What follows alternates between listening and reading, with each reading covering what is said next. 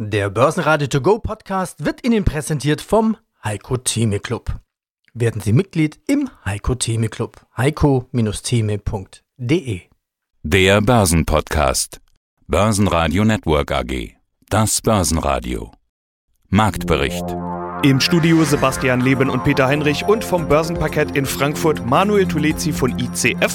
Außerdem hören Sie zur Aussicht am Aktienmarkt Vermögensverwalter Moimir Linker von Arcfif International aus Zürich, zu SAP Aktienanleihen David Hartmann von Fontobel, zur Neuausrichtung zu Green, Smart and More Immobilien UBM CEO Thomas Winkler und zu seiner Strategie Roboter und künstliche Intelligenz Wikifolio Trader Wladimir Geist aka Risk Control. Sie hören Ausschnitte aus Börsenradio-Interviews. Die ausführliche Version der Interviews finden Sie unter börsenradio.de oder auf der Börsenradio-App. Die Börsen bleiben auch am Ende einer nervösen Woche ganz schön zittrig. Der DAX zeigte sich zunächst schlecht gelaunt wegen möglicher Steuerpläne in den USA. Das hatte bereits schwächere Vorgaben aus den USA gebracht. Dass die Wall Street den Freitag mit Plus eröffnete, half dem DAX dann doch, das Minus zu reduzieren. Schlusskurs minus 0,3% und 15.279 Punkte. Die erste Minuswoche seit rund zwei Monaten. Der ATX in Wien konnte 1,1% zulegen auf 13.218 Punkte. Mein Name ist Manu Tulezi. Ich bin Händler für strukturierte Produkte bei der ICF Bank und arbeite hier auf dem Börsenparkett der Börse Frankfurt. Und wieder geht eine sehr hohe Kurswoche für den DAX zu Ende. Wo stehen wir denn im DAX und was ist der Trend momentan? DAX äh, stehen wir momentan in der Kasse bei 15.277 Punkte, wenn wir hier auf die Tafel schauen und sind diese Woche auch ein wenig im Minus. Stand gestern Abend hat der DAX ungefähr 140 Punkte eingebüßt in der Kasse, sind ungefähr 0,9 Prozent und man spekuliert, dass hier Gewinnmitnahmen an der Grund sind. Aber wir stellen uns natürlich auch die Frage, ob mehr dahinter ist. Diese Woche war auch ein wenig ereignungsreich auf der geldpolitischen Seite. Wir hatten gestern die Sitzung der Europäischen Zentralbank, die ohne große Neuerungen bzw. ohne große News auch abgehalten wurde. Das war auch eher ein Non-Event. Und wir hatten dann gestern Abend noch die Pressemitteilung bzw. das Announcement der neuen Steuerreform von Joe Biden und das hat den Markt dementsprechend auch nochmal nach unten gedrückt und so hat er da auch gestern Intraday ungefähr 500 Punkte vom Top zum Low eingebüßt. Mein Name ist Moimir Linker und ich bin CEO der Acquif International, der unabhängigen Vermögensverwaltung in Zürich. Also ein Interview, was bei Börsenradio derzeit ganz oben läuft, meisten Abrufe hat momentan das Interview von Thomas Grüner mit seiner Aussage, der Bullenmarkt geht zu Ende. Bereitet euch auf die Landung vor, aber genießt die letzten Meter des Fluges. Er sagt, Anleger sind bereit, deutlich höhere Preise zu bezahlen. Das ist ein typisches Zeichen für die Spätphase seines Bullenmarktes. Und er sagte, wir sind in Phase 6 von 6. Ja, das äh, mag die Meinung des Kollegen sein. Das ist völlig richtig. Ich teile diese Meinung absolut nicht, weil ich bleibe mal bei meiner Kernaussage, nämlich wenn Menschen, die ihre Altersvorsorge oder Menschen, die vermögend sind und von ihrem Vermögen leben, eigentlich jeder jeder Mensch, der irgendwie für sein Alter schaut und schauen muss, der muss sich eines klar, ganz klar machen. Es fehlt uns mittlerweile eine Dekade. Eine Dekade positiver Zinserträge.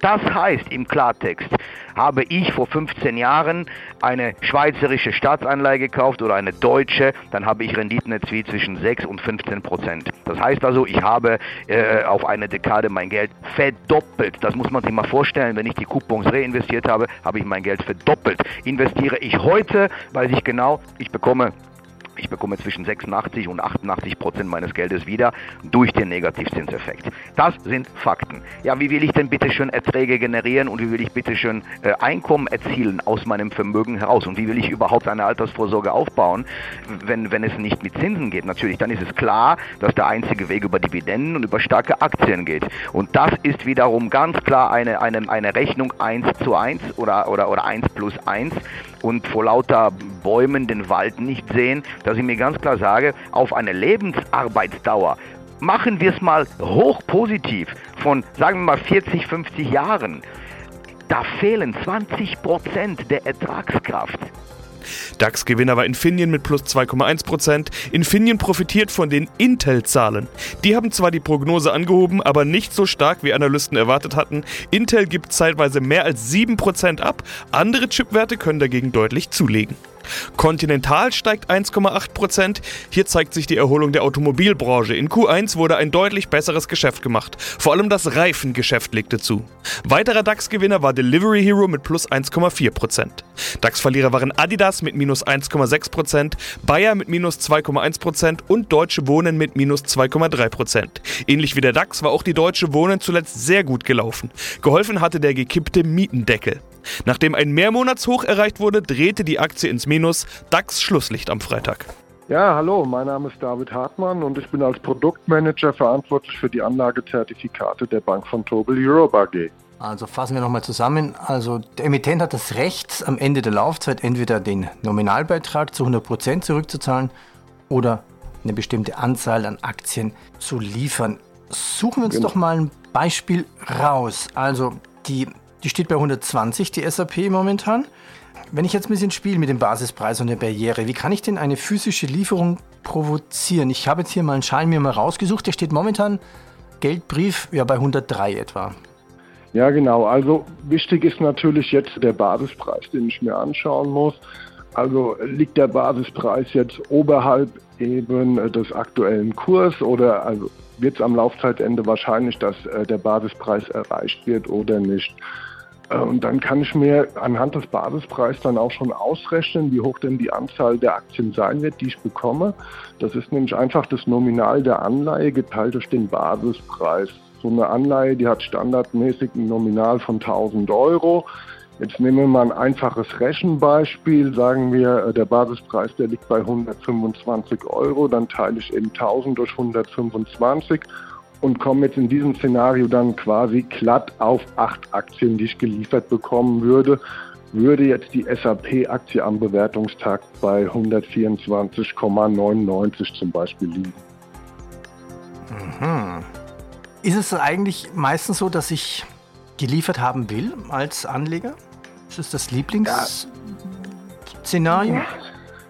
Ja, es kommt halt drauf an, ja, wie, wie meine Erwartung eben dann äh, längerfristig in die Aktie ist. Also eigentlich möchte man bei einer Aktienanleihe grundsätzlich lieber nicht geliefert bekommen, weil man davon ausgeht, also es macht eigentlich nur Sinn, in so eine Aktienanleihe hineinzugehen, wenn sich die Märkte seitwärts bewegen und dass ich dort trotz Seitwärtsbewegung eben eine positive Rendite erzielen kann.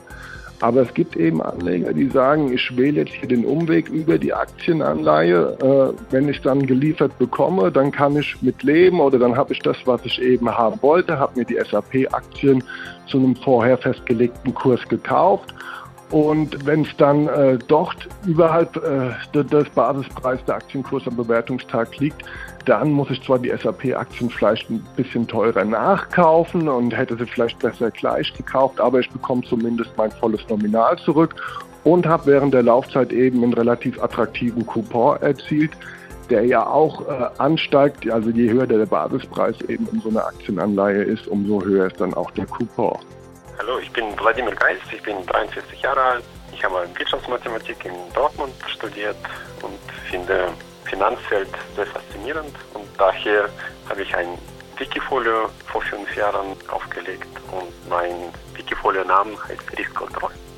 Und du setzt in deinem Wikifolio auf Roboter und künstliche Intelligenz. Wir hatten vor einiger Zeit schon mal über dein Wikifolio und deine Strategie gesprochen. Zwischenzeitlich kam die Corona-Pandemie und die hat all die Themen rund um Digitalisierung nochmal mächtig beschleunigt. Wladimir, hast du schon vor der Pandemie auf die Corona-Gewinner gesetzt? Kann man das so sagen? Ja, doch, kann man schon durchaus auch so sagen. Also zumindest die digitale Revolution, die hat auch vor Corona schon mal angefangen. Natürlich dadurch, dass die Leute jetzt, jetzt von zu Hause aus arbeiten, brauchen sie auch ein bisschen andere Lösung und da sind sie ganz genau dann gut vorbereitet und zumindest, also ich kann eigentlich in meinem Portfolio gar nicht so größere Auswirkungen feststellen. Es ging eigentlich ganz gut los. Rund 30% plus hast du auf 12 Monatsbasis, haben wir geschaut. Das ist überdurchschnittlich, dein Schnitt liegt bei rund 20%, aber durch die Decke ist deine Performance jetzt dann am Ende des Tages auch nicht gegangen. Du hast ja gerade selbst gesagt, irgendwie so richtig Corona hat sich kaum bemerkbar gemacht. Du hast doch einige der Top-Performer-Firmen dabei, Amazon und Co. Wäre mehr drin gewesen als plus 30% oder bist du voll auf zufrieden mit deinem Ergebnis? Immerhin, dein Tradername ist ja nicht umsonst Risk Control, also es geht wohl eher um das Risiko und nicht so sehr um die rasende Rendite, würde ich mal sagen. Ja, genau. Also ich versuche schon auch, sag mal, diese konservative Strategie und die auch aggressive Strategie beides zu verfolgen, beides im Auge zu behalten. Und nicht umsonst habe ich auch, sag mal, diese große Hightech-Firmen wie, Google, Amazon, Microsoft, Facebook, ne? also insgesamt vielleicht knapp 50 Prozent im Portfolio gewichtet. Also da setze ich schon auf, sag mal, diese bewährte Lösungen an. Aber gleichzeitig habe ich doch auch schon ein paar, sag mal, Newcomer im letzten Jahr aufgenommen, die dann auch, auch schon vielversprechend sind. Dann, ne? Du schreibst ja auch immer Kommentare zu deinen Themen. Über die Newcomer wollen wir gleich sprechen. Erstmal zu deiner generellen Strategie. Ich habe gesehen, im Februar hattest du mal geschrieben, dass du einige Aktien verkauft hast, weil du starke Volatilität befürchtest. Ist das deine Risikostrategie? Also wenn es zu volatil wird, lieber mal aussteigen? Ja, genau. Ja, absolut. Also ich schaue immer auf die Volatilität, also DAX, WIX oder S&P WIX Indizes. Wenn das zu stark ansteigt, beim Corona-Krise ist das tatsächlich auch sehr stark angestiegen, zumindest für kurze Zeit. Dann gehe ich lieber raus, bevor es einfach, sag mal, eine, eine emotionale Entscheidung an der Börse dann getroffen werden müsste. Ich versuche immer, immer, sag mal, eine langfristige Strategie wirklich mit begründeten Aktienkursen auch dann zu verfolgen. Hallo, Herr Lehm, hallo, liebe Zuhörer. Mein Name ist Thomas Winkler. Ich bin der CEO der UBM Development, des in Zukunft größten Holzbauentwicklers in Europa. Ja, und jetzt hört man schon, dass Sie da eine ganz interessante Bezeichnung wählen. Neuausrichtung ist das Stichwort der Stunde bei Ihnen. Haben wir in den vergangenen Monaten ja einige Male schon drüber gesprochen. Wandel hin zu nachhaltigen und intelligenten Immobilien für Europas Metropolen, haben Sie beim letzten Mal gesagt. Überschrift des Interviews war, wir haben bewiesen, wie schnell und wie entschieden wir uns neu erfinden. Meine Einstiegsfrage jetzt, wie schnell und entschieden ging es denn voran? Also war 2020 das Jahr der Neuerfindung oder wird 2021 auch ein Neuerfindungsjahr? Also eine Neuerfindung dauert ja an. Aber 2020 ist sicherlich der Gamechanger bei uns gewesen. Und wenn Sie sich heute unsere Pipeline ansehen, sehen Sie, dass wir über 80 Prozent in Wohnen und im Büro machen und nur mehr 14 Prozent im Hotel. Und das ist doch in einer sehr schnellen Geschwindigkeit gegangen. Noch viel wichtiger ist aber eben unsere Ausrichtung hin zu Green, Smart and More auf Neudeutsch also zur Nachhaltigkeit, zur Intelligenz im Büro und zu dem Mehr. Und dieses Mehr ist eben auch, dass wir nicht nur Gebäude entwickeln, sondern auch ganze Geschichten dazu. Und das ist das, was wir aus dem Hotel Development herübergerettet haben. Ich habe gesehen, Sie haben auch gleich ein ESG-Rating bekommen. ESG, also Environmental, Social und Governance, ist ja das große Stichwort, das große Kürzel der Finanzbranche schlechthin. Auch in der Corona-Zeit, in der das in der Öffentlichkeit vielleicht ein bisschen in den Hintergrund geraten ist, ist in der Finanzwelt fleißig daran gearbeitet worden. Wie wichtig ist dieses Rating? Also wie wichtig ist, dass Sie auch dieses Label draufkleben können? Ja, ESG. Ja, Ganz wichtig ist mal, dass es kein Label ist, sondern für uns viel mehr. Es ist integraler Bestandteil unserer Green Smart and More Strategie. Wir sind natürlich stolz wie Oscar, dass wir gleich auf Anhieb unter den Top 15 Prozent unserer Branche in Deutschland und in Österreich landen konnten. Wir sind schön zwischen Vonovia und Deutscher Wohnen drinnen. Keiner unserer österreichischen Peers ist mit C geratet von der ISS und es ist für uns auch die Aufforderung, in Zukunft unsere Finanzierungen in Richtung Grün zu denken, also ESG-linked zu denken und vor daher auch sehr wichtig, weil es sich dann davon abhängig macht, inwieweit wir unseren Coupon mehr oder weniger hoch gestalten können. Bitcoin. Da gibt es anscheinend auch mal eine Richtung nach unten. War das jetzt ein Bitcoin-Crash oder so eine Crash auf Raten? Wo steht Bitcoin? Bitcoin steht aktuell, wenn wir auf den Ticker schauen, bei 48.250 US-Dollar und das war ein Stückchen weit natürlich ein Crash auf Raten. Wir sind jetzt auf 7-Tage-Basis in Bitcoin ungefähr 22 bis 23 Prozent gefallen und äh, das hat die Anleger natürlich auch dazu bewogen, den Bitcoin, ich sage jetzt mal, zu verkaufen oder ihre Position zu verkleinern, weil dieser Durchschnitt oder dieser tendenzielle Trend nach oben dementsprechend gebrochen wurde. Meinungen dazu gibt es aktuell viele. Es gibt auch viele Rumors, dass ähm, die türkische Zentralbank gegen die äh, Kryptowährung vorgehen möchte. Es gibt Rumors, dass die USA sich ähm, tendenziell zukünftig gegen Kryptos aussprechen wird. Und auch ein Stromausfall, der die Hashrate der ganzen Kryptowährungen zurückgefahren hat, dass Transaktionen zum Teil äh, gar nicht mehr möglich oder nur verlangsamt möglich waren. Und das sind so ganz viele Punkte, die dementsprechend auch dazu geführt haben, dass der Bitcoin ungefähr halt diese großen Rückschläge mitgenommen hat. Und wenn du dir den Wochenchart anschaust, Peter, war das eigentlich kontinuierlich eine Fahrt nach unten. Ja, äh, welche Scheine fallen denn bei euch sonst noch auf? Zum Bitcoin haben wir ganz normal den Bitcoin-Tracker von der Bank von Tobel. Der ist momentan Bit-Only, da haben wir aber auch Bewegungen beide Seiten, weil sich die Anleger dementsprechend im Buch treffen. Ich fasse mal ein paar Hörerfragen zusammen. Herr Linker, wann nehmen Sie mal Gewinne mit? Also, wann sagen Sie, jetzt ist gut? So und so viel Prozent sind gelaufen, ich mache Cash? Eine klare Antwort darauf. Nehmen wir mal Klasse, nehmen wir mal, nehmen wir mal einfach mal den besten Titel im Depot, den wir im Moment haben, und das ist die VAT mit einem Plus von 128 Prozent seit Kauf. Das ist, wie gesagt, VAT nochmal für alle Zuhörer oder für die Neuen, die sich anfangen für das Depot zu interessieren oder für unsere Arbeit zu interessieren. VAT ist ein, ist ein Komponentenhersteller, Spezialist, Technologie im Vakuumbereich und Halbleitersektor in, in, in der Schweiz betrifft. Und jetzt ist für mich genau diese Frage, schaue ich mir diesen Titel an, natürlich, der Gewinn ist gewaltig, aber ich nehme dann Gewinne mit, wenn ich eine Alternative habe, die besser läuft als dieser Sektor oder aber ich verlasse diesen Sektor. Im Klartext heißt es, das ist ja diese Herausforderung an diesem Depot, überhaupt nicht respektierlich gemeint, aber wir haben sehr kleine Beträge und mit diesen Beträgen müssen wir, und das war ja der Deal beim Aufbau dieses Depots, das ist auch die Herausforderung und die Schwierigkeit an der Geschichte, dass ich versuchen muss, mit sehr kleinen Mengen doch so breit zu diversifizieren. Man sieht ja, wir haben jahrelang sehr, äh, oder monatelang sehr stark outperformt. Jetzt gab es diese Korrektur in unseren Schwerpunktsegmenten und, und das hat uns jetzt etwas, etwas belastet. Das heißt im Klartext, die Frage ist, möchte ich weiter in der Vakuum- und Halbleitertechnologie investiert bleiben? Ja. Gibt es für mich einen besseren Titel im Moment aus diesem Segment? Nein.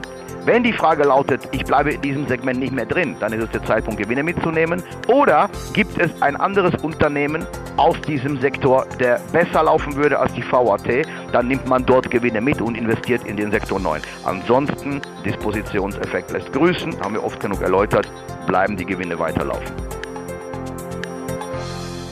Börsenradio Network AG Marktbericht Der Börsenradio To Go Podcast wurde Ihnen präsentiert vom Heiko Theme Club. Werden Sie Mitglied im Heiko Theme Club. heiko-theme.de